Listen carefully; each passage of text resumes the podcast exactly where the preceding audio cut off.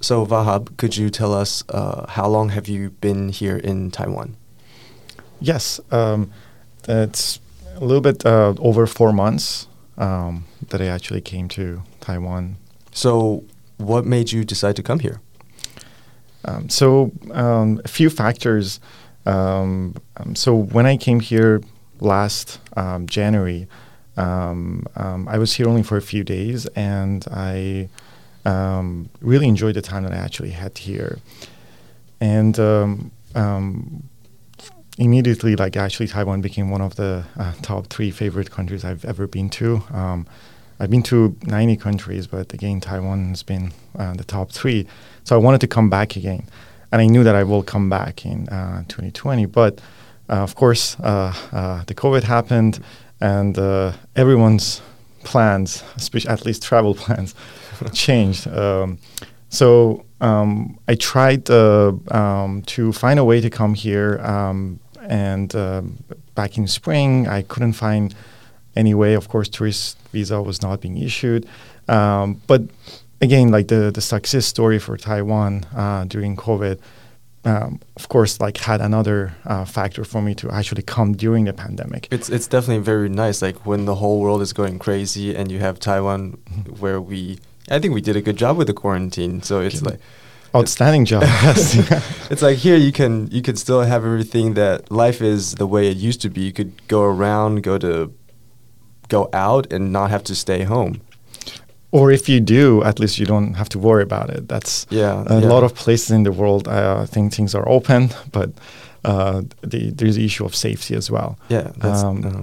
So definitely, like, so I, I had no reason not to come. Uh, so it was uh, the country that I wanted to experience um, living a little bit, um, and um, also it's uh, one of the safest, if not the safest place to be in the world. So during this time, so I had all the reasons I needed to uh, to find a way to come. that's that's really awesome. Uh, by the way, so when the COVID was uh, really bad, where were you? Uh, I was um, in California. I was first in San Francisco, where my uh, where I live, um, and then I a couple of months into the pandemic, um, two and a half, uh, two and a half months, I decided to actually move to Los Angeles, still in California, just because I had uh, uh, more sort of like uh, I would say like moral support closer to me, like the family and more friends. Um, I say moral support because I still uh, really didn't get to see them, um, uh, or if I did, it was very very f- infrequently, and of course like with mask on in an outdoor space. Um, um, but it was still nice to just not be almost alone, uh, uh, separated with everything back in San Francisco. So I did go through the worst of the pandemic. Um, you did. You went through the worst. It, through the worst, meaning oh, that like the worst of the lockdowns. So. Oh, like you got to tell me, like tell us a little bit about it because I think here in Taiwan we didn't. It wasn't that bad. Like for us, it was just you know, wear face masks, like that i think that was pretty much it and keep and social distancing so i think none of us really experienced what you said about like being the worst so uh, could you tell us a little bit about your experience it was in san francisco right yes yes yeah. um, so um, everything um, shut down very quickly um, and um, of course there were also like a lot of unknowns about the virus so we didn't even know um, how easy it is to be transmitted even through, uh, let's say, food.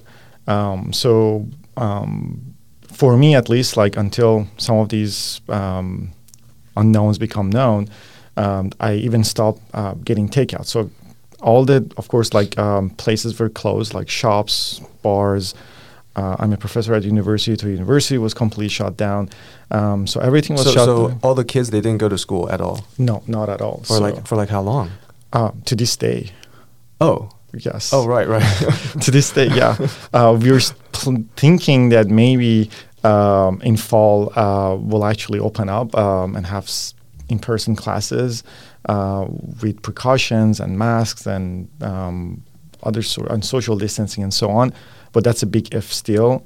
Um, so it depends on the vaccination timeline. But to this day, at least in California, um, all classes um, from all the way to um, from elementary school all the way to university level all closed, I- all online. I think I remember um, seeing like these pictures of foods in supermarkets or like I don't know, like water supplies, like all being empty. People grab. Was it anything like that? Yeah, it was. Uh, so um, that part was an unfortunate um, um, because um, that was that didn't need to happen.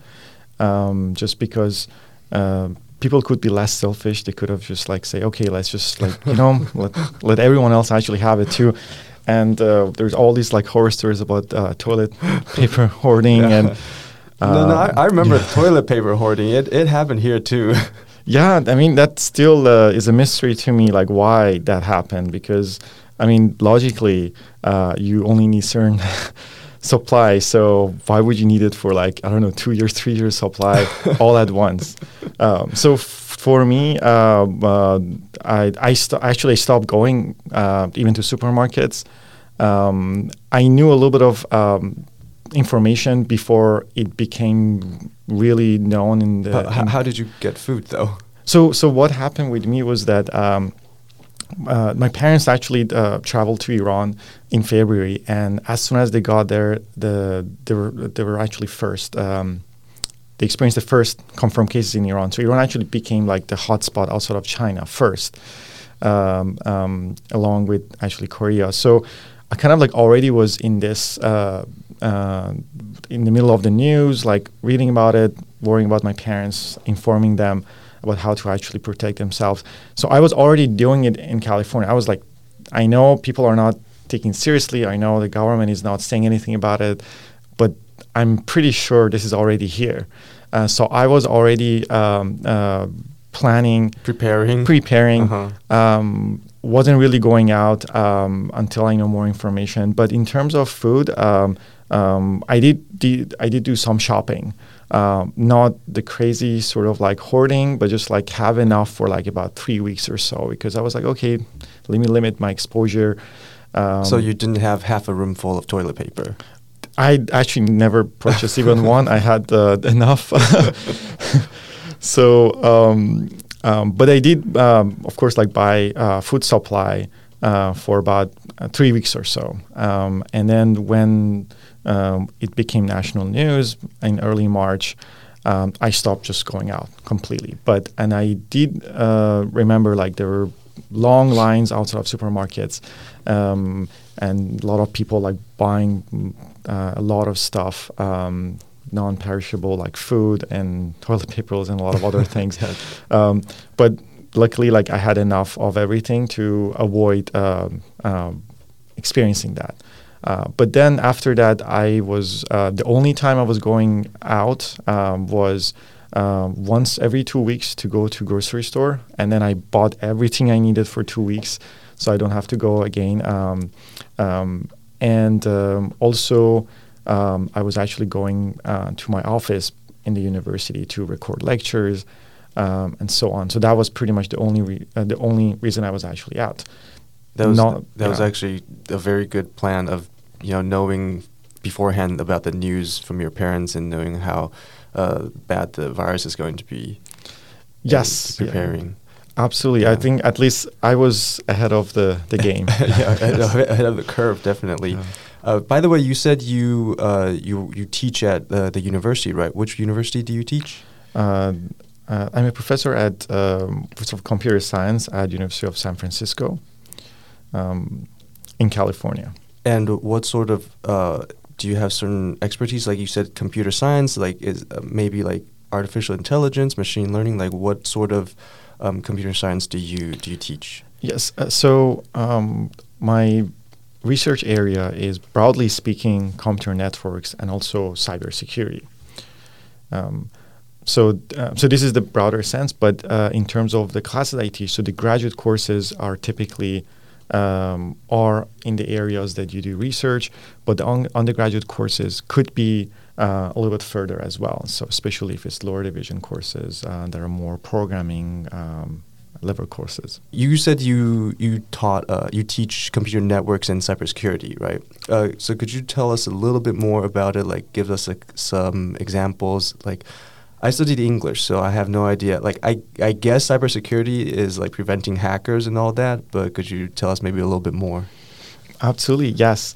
Uh, so, uh, computer networks, uh, again, broadly speaking, is how um, uh, two remote uh, computers can actually communicate. Um, so that's the philosophy behind and the principle behind the area of computer networks. Um, so um, that um, is of course like foundation of the internet and all the internet protocols like again like how different nodes that are connected to the internet can effectively communicate um, um, and in terms of cybersecurity, you actually explained it right. So this is pretty much like preventing the hackers to be um, to um, to again like secure um, a computer or a network or any sort of like um, um, mm, sort of like machine and data. Uh, protecting it from uh, uh, malicious activities, uh, which includes hackers. So when you said about cybersecurity, usually it's um, is it more like within uh, for like big companies or it's like for personal computers or is it like usually for enterprises or large companies like that? Yeah, so um, everyone needs to be protected against hackers. Um, um, so it includes all of them, yes. So include uh, the enterprises, big companies, uh, all the way to just our smartphones. Um, but uh, obviously they uh, need different um, sort of level of protections because of um, um, how attractive those resources and the data are to the hackers. So maybe my smartphone would not be as attractive as a Google server. Mm, yeah, um, definitely. So so the hackers will actually do a lot more effort or uh-huh. uh, to try to break into the Google servers. Exactly, so compared to my own smartphone. But uh-huh. it doesn't mean that I should not try to protect my smartphone because there's still some information there that is definitely attractive to the hackers. It just when we talk about the, my shopping list. Yeah. yeah, credit cards uh, more so, but yeah, the shopping list could be too. right, right. No, I, I, get, I get what you mean. um, by the way, so did you? You said you got your PhD in the University of San Francisco, right? No, actually, the I did. I got uh, my bachelor's and master's at University of California, Berkeley, and my PhD from UCLA, which is University of California, Los Angeles. Oh, so bachelor and master's in UCLA? UC Berkeley. Oh, Berkeley, and then PhD in UCLA. Yes. Oh, okay, gotcha. Uh, so I remember you telling me that you grew up in Iran, right? Yes. Okay, and then did you? What age did you go to the U.S.? Uh, at the age of sixteen. Um, that's when I uh, went back to the states to um, go to college. So at 16, you studied high school in the U.S. first. No, actually, I started college then um, because I already had my high school diploma. Um, so you, st- you, started at 16? Yes. You started yes. college at 16? Yes. yes. How did that happen? Uh, so I, I skipped uh, grades. So um, when I was um, in Iran, and that uh, helped me to graduate earlier. Wow, that's really impressive. But it must have felt weird, right? Being a 16 year old walking in college campus. Yes, definitely. Um, um, it was a very challenging year, at the same time, very rewarding year. Um, um so, uh, for various reasons. Um, so, one was the fact that I was uh, younger than uh, my peers and my classmates. Um, and um, other reasons because just I just moved back to the states uh, alone, so it did, had did its you, own challenges. Did you feel like you had a little bit of trouble fitting in, finding common topics? Was that um, socially, was it a big challenge for you? So, um, um, socially, um, um, so one, so part of it was the language barrier. So uh, I was a native speaker uh, when I like was in the U.S. at the beginning of my my early lives, but uh, but I forgot all of it. So I had to relearn English again uh, when I moved back to the states.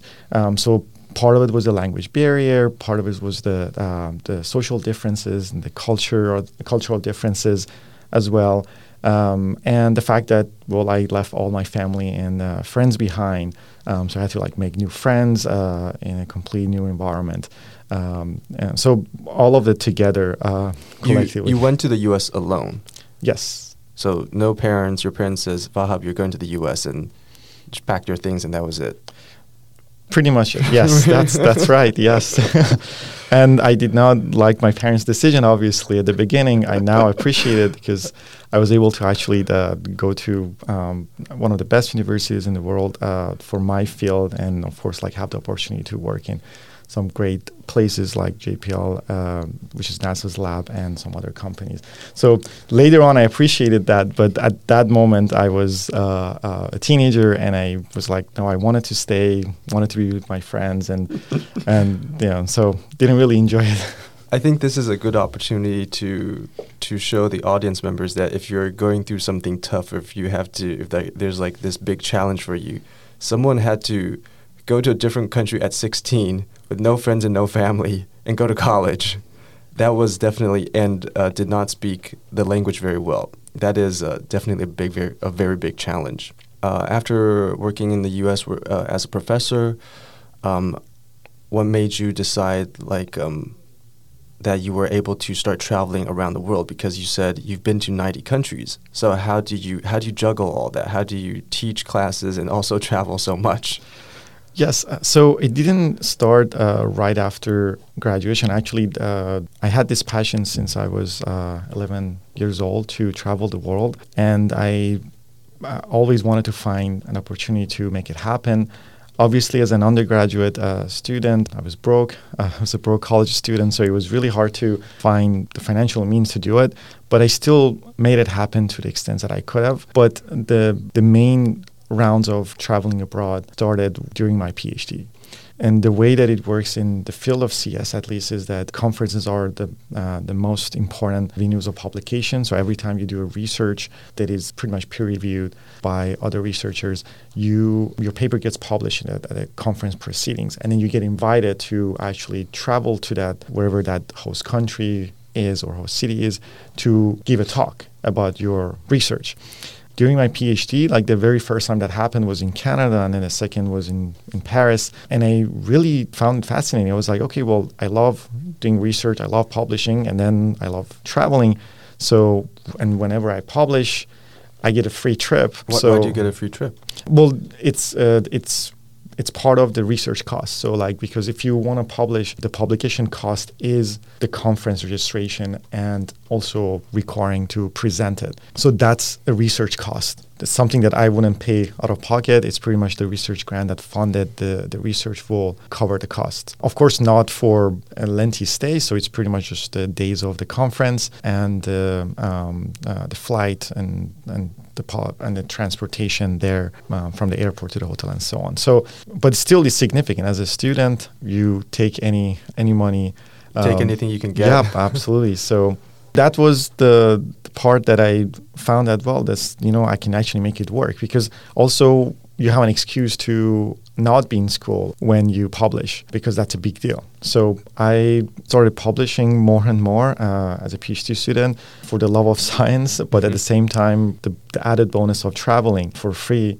for the most part. So, but then I became a professor. So as a professor, I had, of course, like now I had a I had a full time job that I could actually self fund part of the trip that is not actually the, uh, relevant to the conferences, and also I had more uh, control over my own time. So I knew that, okay, well, as a professor, I need to teach and do research, but the only time that I actually have to physically be present in San Francisco is during the semester when I teach.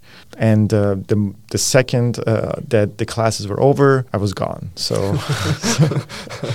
so somewhere else in the world. So I even like did the, the grading of the finals pretty much in a different country. Um, so that's how I managed to do it. So most of, uh, so I would say like half the year total, like staying in San Francisco, and then the other half traveling and do the research abroad while traveling. Uh, one final question. So, of the 90 countries that you've been to, could you tell us a few that you really enjoyed or you really recommend? Yes. Um, so I don't actually choose Iran as one of my top favorite countries okay. because I obviously would be very biased. And I wouldn't also like choose US because I actually live there, so I must have actually really enjoyed being right, there. Right. so I'm going to, I think for your audience, I would like to talk a little bit about Iran because I think that's uh, the country that is not discussed or mentioned as it should have, I, I think. And so I think I'm just going to talk a little bit about that, even though I know I'm biased. Toward Iran. So I know Iran is also referred to uh, in uh, uh, in Mandarin as Ilan. That's the first thing I learned when I actually Right, moved right, here. right. What I would actually suggest to people in Taiwan to actually visit it is because the culture is very different, but in a way there are a lot of similarities with uh, uh, with the Taiwanese culture. Really? Yes, and uh, one of the things, like for instance, that I actually tell um, people here is that because everyone is so friendly to me and to everyone else, one of the most important things that I actually love about Taiwan and uh, is actually the, the, the friendliness and hospitality. And I would say that I always say that the only other country that I at least I've been to or visited that matches this level of uh, friendliness and hospitality is Iran. And I've met two people from Taiwan already that who've been to Iran. They actually uh, resonate the same thing too. They, they, they tell me that they had an amazing time in Iran. Everyone is so friendly. I want to actually speak on their behalf as well too. That's that's very interesting. Well, do you have a certain a certain city you would recommend? Iran uh, uh, has a very long history, so a few thousand years of civilization. Um, so different cities actually present a different timeline in history in Iran. So that's actually another beauty of visiting Iran. But if I had to pick only one city, I would recommend Shiraz, which is um, the old name for it is Persepolis. Are you Um, from that place?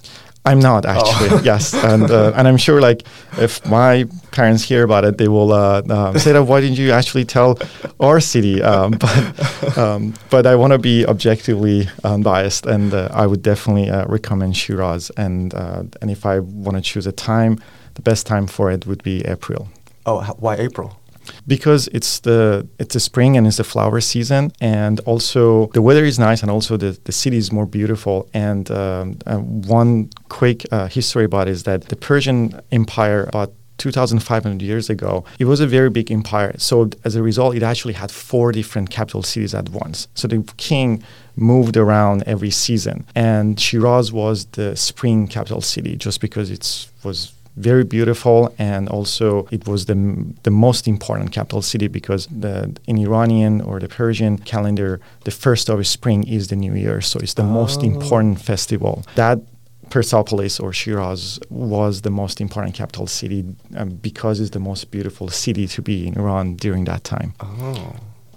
And at the same time also it's the Iranian New Year and the Iranian New Year is a very festive and interesting culturally interesting period to be in and I experienced the the lunar new year here last month and again I could see a lot of similarities and that uh, was very interesting enjoyable to see and observe. Speaking of uh, Iranian New Year's, how do you celebrate? Is Uh, it like us? Like you just have you just cook and eat for like two three days, uh, fireworks, something like that?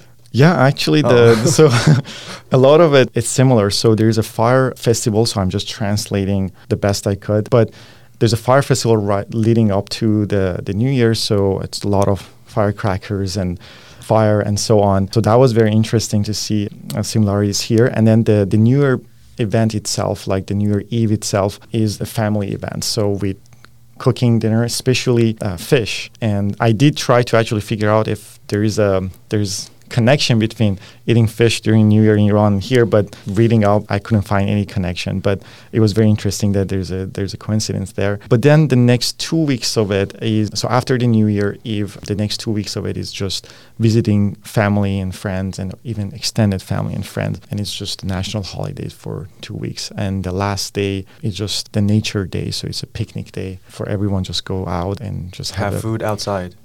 Out outside in uh, in nature, and that's the end of the the two week festivities of for the new year.